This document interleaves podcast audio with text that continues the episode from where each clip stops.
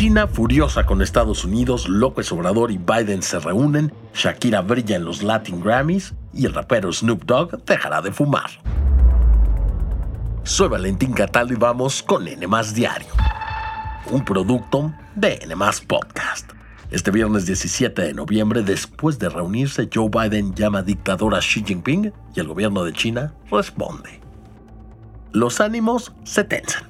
Pues después de que los presidentes de Estados Unidos y China se reunieran durante cuatro horas, Joe Biden llamó dictador a Xi Jinping. Esto luego de que una periodista le preguntara si aún consideraba que el mandatario chino era un dictador. Sí lo es.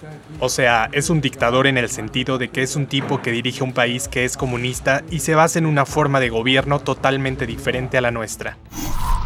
Esto evidentemente causó molestia en las autoridades del gobierno chino, ya que la vocera de Exteriores de China, Mao Ning, dijo que esta afirmación es extremadamente errónea, además de que acusó que esto constituye un acto político irresponsable.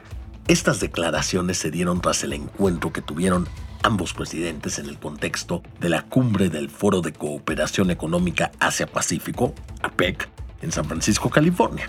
Bueno, pues ambas naciones acordaron reanudar la cooperación en el combate contra el fentanilo ilegal, restablecer la comunicación militar y establecer un grupo de discusión sobre la inteligencia artificial.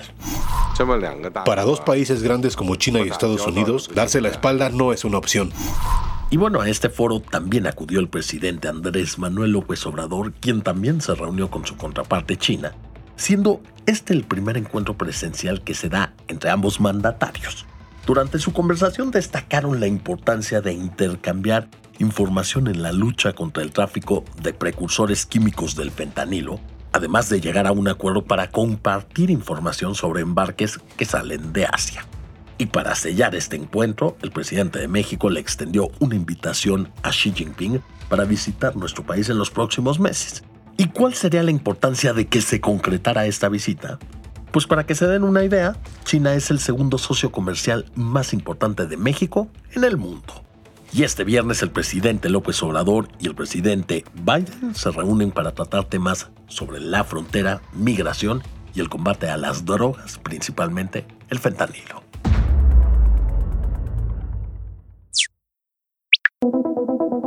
Y los mexicanos brillaron en la música. Y les digo esto porque Natalia Lafourcade y Edgar Barrera, dos de nuestros compatriotas, fueron reconocidos en los Latin Grammys 2023 una ceremonia que reconoce la excelencia musical de artistas hispanos. Durante la premiación, Rosalía, Shakira, Raúl Alejandro, Sebastián Yátara, Alejandro Sanz, Juan Espeso Pluma y Eslabón Armado se encargaron del show. Cabe destacar que esta es la edición número 24 y la primera vez que no se realiza en Estados Unidos, pues este año se llevó a cabo en Sevilla, España. Y destaca que la canción Si me matan de Silvana Estrada que aborda el tema de los feminicidios en México, estuvo nominada en la categoría de Mejor Canción Cantautor. El primer mexicano la noche de este jueves en recibir un gramófono fue Edgar Barrera, quien fue reconocido como productor y compositor del año. Además de eso, estuvo nominado en 13 categorías, entre ellas Canción del Año como coautor de NASA de Camilo y Alejandro Sanz y un por ciento de Grupo Frontera con Bad Bunny. Y por si no ubican bien a Edgar Barrera, ha colaborado con artistas justamente como Bad Bunny, Madonna, Shakira y Carol G.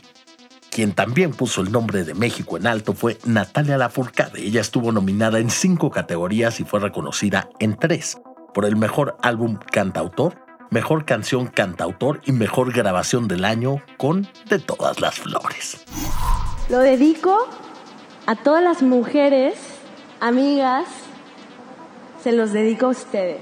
No dejemos de componer, no dejemos de creer en nuestro arte, en nuestra música. Y bueno, ¿quiénes más fueron reconocidos? En Mejor Canción del Año y Mejor Canción Pop fue Shakira y Bizarrap Music Sessions Volumen 53. Y en Mejor Fusión Interpretación Urbana fue Carol G y Shakira con TQG, Te Quedó Grande. Además, Carol G ganó el Mejor Álbum del Año y Mejor Álbum de Música Urbana con Mañana Será Bonito.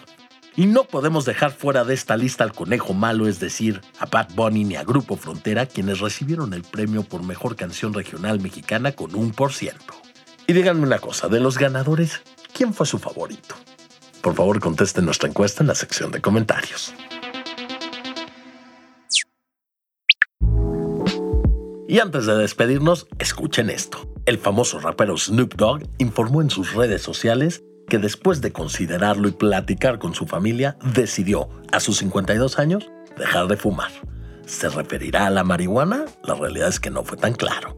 Y si se tratara de la marihuana, esto marcaría el fin de una era, ya que el cantante se ha caracterizado en su carrera musical por fumar hierba. Y debido a esto sus seguidores se mostraron sorprendidos, porque hubo quienes dijeron que Snoop Dogg sin marihuana es como un sándwich sin mayonesa.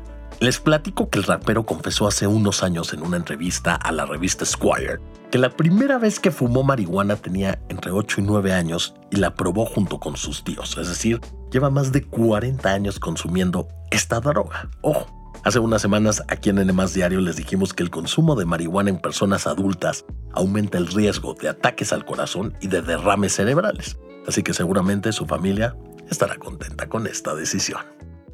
Y esto fue todo por hoy. Espero que tengan un gran viernes y no olviden seguirnos, activar la campanita de notificaciones y visitar todas las plataformas de N. Nos escuchamos en el próximo episodio de N Diario, un producto de N Podcast.